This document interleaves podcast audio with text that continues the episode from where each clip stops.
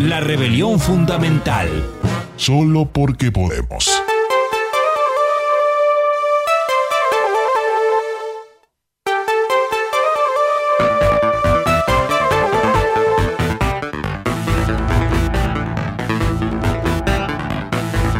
Momento, amigues, de meternos en la columna de la que habla el mundo entero, de esta columna en donde viajamos eh, mental y artísticamente hacia el Japón, hacia la cultura nipona. ¿Por qué?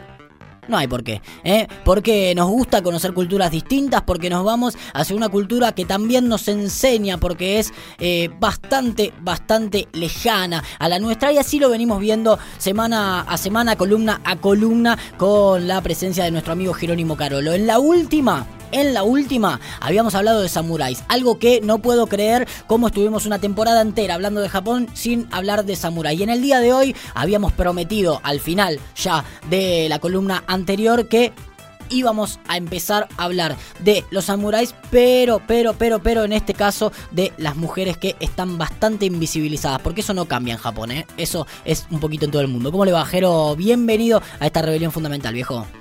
Moshi Moshi, amigues, konnichiwa, minasan, ¿cómo andan por ahí? Muy bien, muy bien, esperando ansiosamente esta columna casi casi desde que lo prometimos el otro jueves. Me encanta, me encanta. Como bien vos decís, eh, no es exclusivo de, Occidente esto de la invisibilización de las mujeres. Pocas cosas comparte la cultura nipona con la Argentina, venimos viendo en estas columnas, a lo largo de estas columnas, pero bueno, se ve que eh, en la cultura patriarcal se comparte en todo el mundo, ¿no? Exactamente. Y así como acá en el territorio nacional existió un personaje que el, primero que se me viene a la mente es Juana Azurduy, pero hubo un montón eh, en la historia de Latinoamérica de mujeres guerreras. En Japón también las hubo. Yo la verdad que ni sabía que existían, pensaba que solo existían los, los samuráis varones, pero bueno, eh, a principio de, este año una amiga, Lorena, a quien le mandamos un saludo, que fue la que me dio la idea de, arrancar el año acá en el Rincón Nippon con los samuráis y las Onna fue la que me acercó esta data, de la cual hay muy poca información, la verdad, eh, en Internet, sobre todo información en nuestro idioma, porque capaz que en inglés y obviamente en japonés sí abunda, pero en español no. A quienes después les interese seguir investigando y usen Facebook, les recomiendo que se metan en el grupo Los Acertijos de Clio, que es un grupo de, un grupo de divulgación histórica en forma de adivinanzas que está muy bueno, y de ahí saqué toda la datita que, que tenemos para el día de hoy. Ahí va, datita que nos interesa un montón, que tiene un poco que ver con esto que un poco en joda, un poco en serio decimos de la cultura patriarcal, pero también con algo fundamental de la cultura nipona que tiene que ver con los samuráis. Así es. Eh, y las mujeres samurái eh, se remontan también a los orígenes de Japón, comparten mucho con los samuráis, sobre todo porque usaban armadura, también se dedicaban al estudio de, la guerra y la estrategia, también se dedicaban a las artes secuestres, que son el manejo de los campos y las actividades de los campos.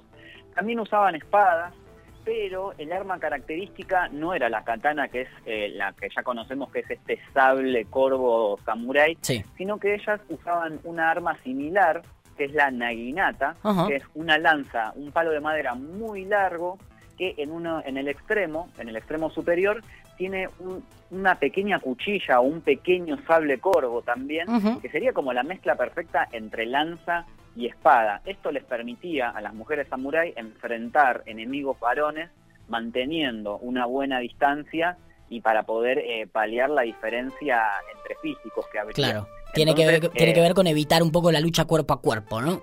Exactamente, vos con una lanza eh, podés mantener una muy buena distancia con el enemigo, sobre todo si en el extremo de esa lanza hay una espada súper filosa ahí lista para rebanarte en, pedacitos. Te digo, para eh, tirar eso igual hay que estar muy bien entrenada, me imagino, ¿no? Exactamente, y vos imaginate que se entrenaban desde que eran chiquititas las, las mujeres samurai, las Onna Bugeisha. Un dato interesante sobre ellas que, que, se recolecta, que está aquí en esta página de los acertijos de Clio, y que un canciller, eh, un canciller del siglo, a ver, para lo tengo acá, del siglo XIV, Koin Kinkata, anotó en su diario personal que decía que la mayoría de la zona Bugeisha y de las mujeres militares provenían de la zona oeste de Japón. Así que podemos asegurar que no solo en el conurbano bonaerense, en el oeste está la JITE, sino que también en Japón, que es de donde provenía la mayoría de, las Onna Bugeishas. Y si te parece, vamos a hablar de cuatro eh, de las más importantes de la historia de Japón. La primera es de la que menos datos se tiene porque, mira, se remonta hasta el año al año 200 después de Cristo. Viste que nosotros siempre cuando miramos para atrás en la historia, bueno, el siglo XX, los años 1900 los tenemos muy cerca, el 1800 también porque es eh, el periodo de tiempo en que, nació la Argentina y declaramos independencia. 1700 ya nos queda un poquito más lejos, pero bueno, tenemos la Revolución Francesa y la independencia de Estados Unidos, y ya más atrás es como que se vuelve más confuso, sobre todo capaz podemos remontar, eh, rescatar los años 1400, que es cuando se descubre América, pero ya cuando te vas más para atrás, viste que se pone como todo muy nublado ahí a nivel histórico, muy inconcebible. Imagínate el año 200 después de Cristo, en el cual vivió esta mujer que es la emperatriz Jingu, que se convirtió en emperatriz de Japón después de la muerte de, de su esposo y que se, dice que lideró algunas expediciones militares a Corea anexando territorios con éxito. Ella era la que comandaba los ejércitos y estaba a la cabeza de las tropas. Así que la podemos considerar como la primer Onna Bugeisha de la historia.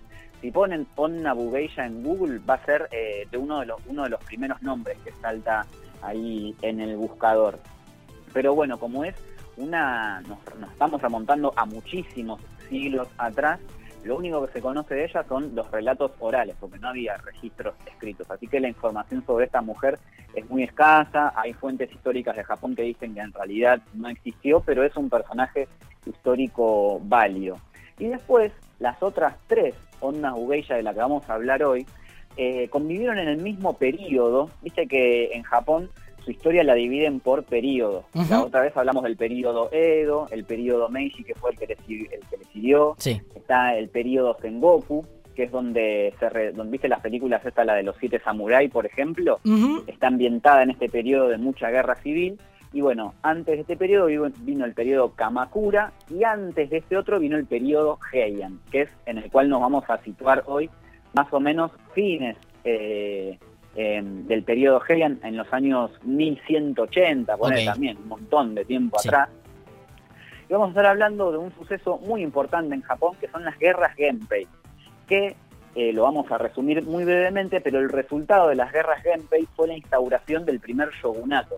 No sé si se acuerdan, pero en la sección anterior dijimos que el shogun era esta especie de figura de poder militar y económico en paralelo al emperador, uh -huh. que era el que controlaba a los daimios, y los daimios eran los que controlaban a los samuráis. Entonces claro. estamos hablando de, de, de, la persona que controlaba el poder militar en todo Japón. Eso fue el resultado de las guerras Genpei. En el periodo Heian había cinco familias, que eran las más importantes de todo Japón, nosotros nos vamos a concentrar en dos, que es el clan Taira y el clan Minamoto, que eran enemigas a muerte total, tipo Montesco y Capuleto de, de Romeo y Julieta. Bueno, así eran estas dos familias. De hecho, para el año 1160 los Taira logran asesinar a un montón de personas del clan Minamoto, pero bueno, lograron sobrevivir y, y, resistir. Y bueno, cuando llegó el momento de elegir un emperador nuevo, el clan Taira puso a su candidato y el clan Minamoto obviamente puso a su propio candidato. Lindo y ahí quilombo. fue cuando estalló eh, el conflicto que duró cinco años, que fue del 1180 al 1185. Quizás la primera grieta, podemos decir, ¿no? Una de las primeras sí. grietas de Japón, seguramente, sin duda, porque bueno, se llevó, se llevó a cabo esta guerra, las guerras Genpei, y bueno, llegó el momento de hablar de la primera Onna Bugeisha, que es Tomoe Gosen, uh -huh. que no se sabe muy bien en qué año nació y en qué año murió, porque pasa lo mismo que con la emperatriz Jingu. Todavía no había un registro escrito ahí como bien documentado de la época. Lo único que hay, o una de las pocas fuentes que hay, es el cantar de Heike, que es una especie como de épica o de epopeya japonesa, viste que también está la Ilíada de Homero, que es ese relato poético que habla de la guerra de entre griegos y troyanos. Sí.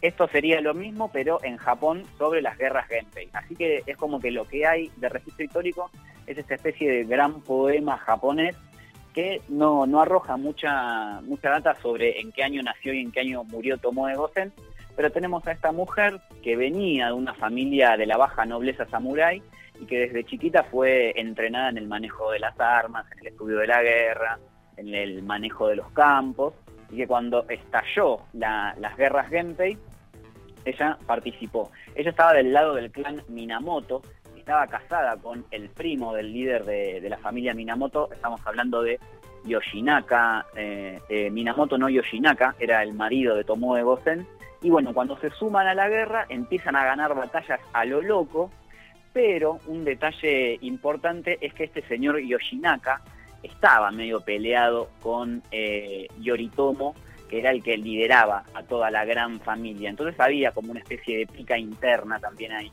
Y cuando van eh, afianzando el poder, a Yoshinaka se lo conoce más que nada por su crueldad a la hora de tratar a los enemigos. Siempre que eh, atacaban un pueblo lo dejaban totalmente arrasado, robaban de todo, los soldados cometían violaciones en contra de las mujeres. Entonces era muy recordado por la crueldad. Entonces el emperador que apadrinaba el clan Minamoto le dijo al Minamoto jefe, a Yoritomo, che, no me gusta lo que está haciendo tu primo, controlalo. Y bueno, Yoritomo no tuvo mejor idea que asesinarlo. Y se, se dice que eh, esta Tomoe Gozen murió en la misma batalla en Kioto, en la que murió Yoshinaka, su líder, y después hay fuentes que dicen que no, que ella sobrevivió y logró escapar. Esto es bastante confuso pero este fue el final de, la carrera de Tomoe Gozen. Una información interesante que hay sobre ella es lo que, cómo se la describe en el cantar de Heike, que dice lo siguiente. Tomoe era especialmente hermosa, de piel blanca, pelo largo y bellas facciones. También era una excelente arquera y como espadachina era una guerrera que valía por mil, dispuesta a enfrentar un demonio o a un dios, a caballo o a pie domaba corceles salvajes con gran destreza, cabalgaba por peligrosas pendientes sin rasguño alguno, y cuando una batalla era inminente, Yoshinaka, o sea su líder, la enviaba como primera capitana, equipada con una pesada armadura y una enorme espada y un poderoso arco, y ella era la más valerosa, eh, más valerosa que cualquiera de sus otros guerreros. O sea, era la guerrera más importante que, de las más importantes que había en el clan, peleando del lado del clan eh, Minamoto. Ahí va, tremenda historia, la verdad, un poco de lo que tiene que ver mucho fuertemente con la cultura eh, japonesa, pero bastante invisibilizada, la verdad, ¿no? Lo pienso respecto a lo que hablábamos eh, la columna anterior de los samuráis, en donde eh, conocemos muchas más de sus historias, incluso conocemos a algunos personajes. Esto está sin duda mucho más invisibilizado y me imagino que así debe ser dentro de la misma cultura nipona, ¿no? sí, de todas maneras dentro de la cultura nipona están como bastante ensalzados estos personajes. Viste que el personaje de Juana Zurdu y yo por lo menos de, haberlo, no, no recuerdo haberlo visto en la escuela. Recuerdo recién como la validación de este personaje, ya cuando yo ya había salido de la escuela, un poco con todo este, con toda esta revisión histórica que vino con el kirchnerismo, me parece. Yo antes no, no tenía ni idea quién era Juana y como que recién ahora lo estoy eh, comprendiendo. En cambio, los japoneses, eh, bien o mal, a estos personajes los tienen bastante, bastante presentes. Así como tienen presente a Tomoe Gosen, también está Hangaku Gosen, que a pesar de compartir nombre, este Gosen del que sería el apellido más bien un título, no tiene nada que ver con la chica de la que venimos hablando, de hecho, participó en el bando contrario, estaba del lado del clan Taira, porque ella también venía de una familia de una familia de, nobles samurái, pero como de la clase más baja, que también fue entrenada desde chiquita en todo lo que es manejo de armas y estudio de la guerra. Y también cuando estalló las, las guerras Genpei empezó a participar. Ella era vasalla de un clan que a su vez era vasalla, eh, esa familia del clan Taira, entonces se, tuvo, se vio metida de ese lado, y también empezó a ganar batallas, ganar batallas, pero es derrotada y, también es eh, apresada y luego la liberan ya cuando habían terminado las guerras Genpei y ya el shogunato estaba instalado, eh, es liberada y para el año 1200, ya varios años después de que habían terminado las guerras Genpei, lidera una rebelión o, es o también forma, es de las cabecillas de esta rebelión para tratar de, derrocar al shogun y volver a instalar al emperador como poder único en Japón, pero bueno, es eh, rápidamente acallada esta rebelión. Y la última batalla en la que ella participó, ella estaba liderando un ejército de 3.000 personas contra uno de 10.000 personas, o sea, 3.000 contra 10.000, diferencia de 7.000 ahí en el medio, eh, y podríamos decir, uy, estaba loca la mina, qué, qué arrojo, qué, qué intrepidez. Sí. Pero yo lo asocio también, viste que hay culturas como por ejemplo la cultura vikinga o los espartanos que consideraban un honor morir en la guerra, en el campo de batalla. Era, era más, era preferible morir peleando mientras un enemigo te atravesaba el corazón con su danza que en, la comodidad de la vejez. Sí, y eh, además de, un acto de valentía fuerte, el ir a encarar esa guerra sabiendo que tenés altas chances de perder, ¿no? Tal cual, yo ah, eh, entiendo que ella prefería lo mismo, poder morir en el campo de batalla defendiendo esa causa, aunque fuera aunque fuera superada en número por el oponente. Pero bueno, ella pierde la batalla ese día ahí, pero no muere. Es capturada y la llevan a, Kamakura, como donde la van a juzgar, pero ahí conoce a Asari Yoshito, que era un, guerrero también ahí, que era vasallo del clan Minamoto, que le pide permiso al shogun para poder casarse con ella, y el shogun les da permiso y se casan. Y se van a vivir a una isla y supuestamente tienen un hijo y ahí terminaría la historia de, de esta Onna Bugeisha y ya nos quedaría la última, la tercera y la más importante de todas, que es Hoyo Masako, que también repite los orígenes de las otras dos, viene de una familia de samuráis, ella viene de una familia de mucha más guita, y además de haber sido entrenada en el manejo de armas y en el estudio de la guerra, siempre se crió entre varones. Cuando las mujeres, las mujeres en Japón siempre se criaron entre eh, mujeres con mujeres, varones con varones, no se mezclan, salvo en algunas ocasiones. Ella no. Desde chiquitita se crió con los varones, es todo por elección del padre, y a los 20 años ella se casó con Minamoto no Yoritomo, o sea, el líder del clan Minamoto, quien le empezó a dar tareas de, índole diplomático y de administración de las riquezas, o sea, no la tuvo como una especie de, esposa para tener hijos y nada más, sino que le empezó a dar eh, laburitos. Y cuando arrancaron las guerras Genpei, ella en vez de quedarse organizando todo, lo acompañó a Minamoto no Yoritomo a la guerra y se dice que no perdió ninguna batalla. Esto es curioso porque eh, confirmaríamos la frase que dice que la historia la escriben los que ganan, porque de las tres Onna que, que formaron parte de, que estuvieron así involucradas en las guerras Genpei, hubo dos que no perdieron nunca, que son Tomoe Gosen y Hoyo Masako, que da la casualidad que estuvieron en el bando de los ganadores. Y la única que perdió de esas dos fue la que se, se rebeló en contra del gran, del gran Shogun. Entonces, un poquito que se confirma esto de, que solo ganan, la historia la escriben los que ganan. Y, bueno, cuando, cuando pasa la guerra, eh, esta, esta pareja, Minamoto y Joyo, se eh, continúan con su matrimonio. El emperador lo corona como shogun, el primer shogun de la historia de Japón, y ahí es cuando empieza esta división de poderes y el shogun se convierte en un líder político y militar eh, y también en lo económico en Japón. Y al poco tiempo Minamoto le cede poder a la, esposa y ella empieza a organizar aún más cosas. Tengamos en cuenta, creo que debe ser la primera mujer eh, en encarar eh, un rol tan importante en la organización estatal del país de, que era Japón en ese momento. O sea, no es que solo fue una guerrera, fue una estadista ella. Y a los pocos años después, Minamoto muere. a esta altura, cuando vos eras la esposa de, una persona importante en Japón y esa persona moría, lo que tenías que hacer era dedicarte a la religión, convertirte en monja y mudarte a un monasterio budista. Un poco también ahí vemos qué, rol cumplían las mujeres que no, podían conservar eh, el estatus que habían adquirido en el casamiento, un poco extraño. Y ella accede a esto, se rapa, toma los votos budistas, pero dice, no, yo no voy a ir a, un monasterio, yo me voy a quedar acá eh, siguiendo administrando el Estado de Japón. Y así lo hace, ella va poniendo y sacando shogun a dedo, que son los, hijos de ella y de Minamoto, pero como a algunos no les parece que organizan bien el Estado, otros ve que se le van a venir en contra a, sus, a sus propios intereses los va poniendo y sacando así como quien pone y saca unas cortinas y así pone a todos sus hijos de Shogun, no le gusta ninguno y empieza con los nietos, que también eh, empiezan como una especie ahí de, guerra eh, filicida entre ellos, que se van matando. Y sí, medio que hizo que se odie toda la familia, me imagino, ¿no? Exactamente, porque cuando vos imaginate que a veces asumía el shogunato un hijo de ella y ella eh, organizaba un consejo de regencia para asesorarlo, pero ese shogun estaba en contra del consejo. Había como una especie de, de inquina, de, odio interno ahí muy importante.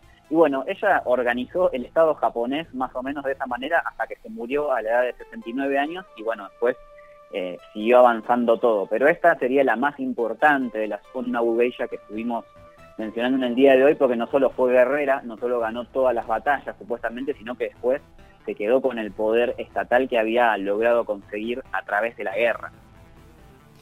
Es Jerónimo Carolo quien nos cuenta un poco la historia de algunas cuestiones interesantes desde el mundo oriental, desde Japón, una cultura que nos atrae, que nos gusta y que compartimos. También en esta rebelión fundamental, en este caso metiéndonos con algunos eh, puntos muy, muy, pero muy interesantes del mundo de los samuráis, pero también, también de las mujeres que han dado vuelta por ahí por la historia, ocupando también lugares importantes. Una historia quizás menos conocida, pero que está buena compartir. Por eso te agradecemos, Jero, como siempre, por haberte venido a esta rebelión fundamental. Y ya nos estaremos cruzando la próxima para seguir eh, metiéndonos de cabeza en esta cultura nipona que tanto nos gusta.